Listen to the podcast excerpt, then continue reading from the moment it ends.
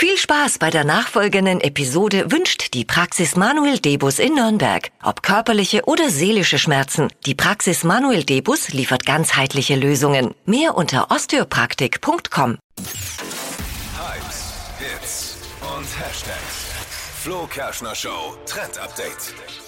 Habt ihr schon gesehen auf Instagram diese ganzen Bilder von Highschool-Menschen aus den 90er Jahren?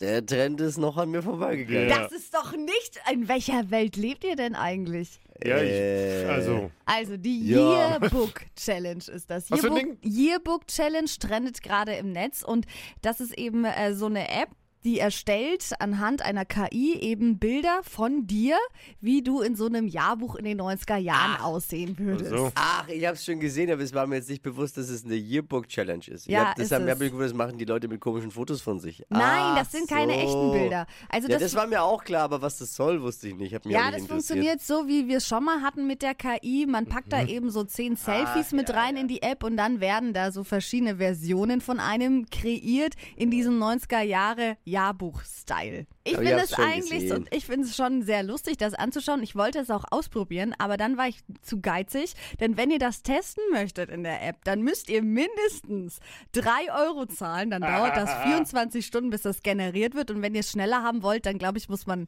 acht oder neun Euro zahlen. Dann ist das in zwei Stunden fertig. In Weiß your man, face. weiß man nicht nur, wie derjenige aussieht in, in seinem Yearbook, sondern auch, wer zu viel Geld hat von seinen Freunden. Genau.